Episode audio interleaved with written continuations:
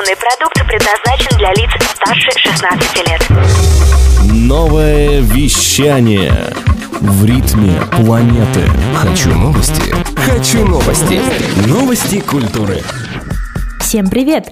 Студии Светлана Горлова с кратким обзором новостей шоу-бизнеса. В Израиле состоялся финал международного песенного конкурса «Евровидение-2019». Победителем стал певец из Нидерландов Дункан Лоуренс с композицией «Аркада». На втором месте оказался лидер любительского голосования певец Мамут из Италии. Сергей Лазарев, представлявший Россию, вновь стал бронзовым призером конкурса. В финале Евровидения участвовали 26 исполнителей. Страна-хозяйка конкурса Израиль заняла 23 место. Меньше всего баллов от профессионального жюри получила Испания, а представителю Германии зрители не дали ни одного балла. Напомним, последний раз Нидерланды занимали первое место на Евровидении в 1975 году. Тогда страну представляла группа Teach In.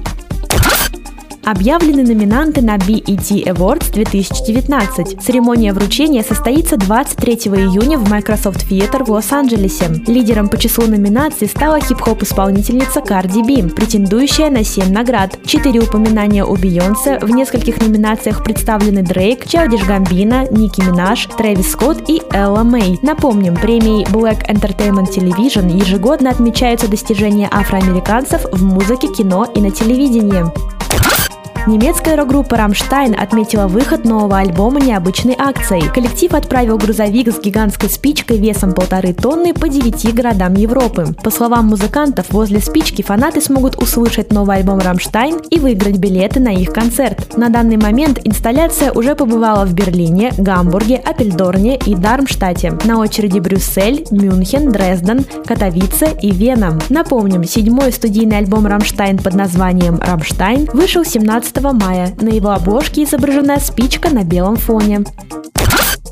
Американский рок-певец Мерлин Мэнсон снялся в продолжении сериала «Молодой папа». Второй сезон под названием «Новый папа» выйдет на канале HBO, предположительно в конце этого года. Роль музыканта пока не разглашается, однако по фотографиям со съемок очевидно, что артист предстанет в рок-н-ролльном образе, схожем со своим сценическим. Напомним, что Мерлина Мэнсона можно увидеть в таких фильмах, как «Неправильные копы» и «Давай я сделаю тебя мучеником», а также в сериале «Однажды в сказке». Свитер лидера американской рок-группы Нирвана Курта Кобейна был продан на аукционе. Торги проходили в субботу, лот ушел с молотка за 75 тысяч долларов. Музыкант надевал джемпер на последнюю фотосессию Нирваны, которая впоследствии стала частью книги Курт Кобейн «Последняя сессия». Известно, что вдова музыканта, певица Кортни Лав, отдала свитер одному из знакомых певца, однако не ясно, как предмет гардероба попал на аукцион. Также на торгах был представлен рукописный сет-лист группы Нирвана, датируемый 1990 годом. Его стоимость составила 23 тысячи долларов. Новое вещание. Хочу новости. Новости культуры.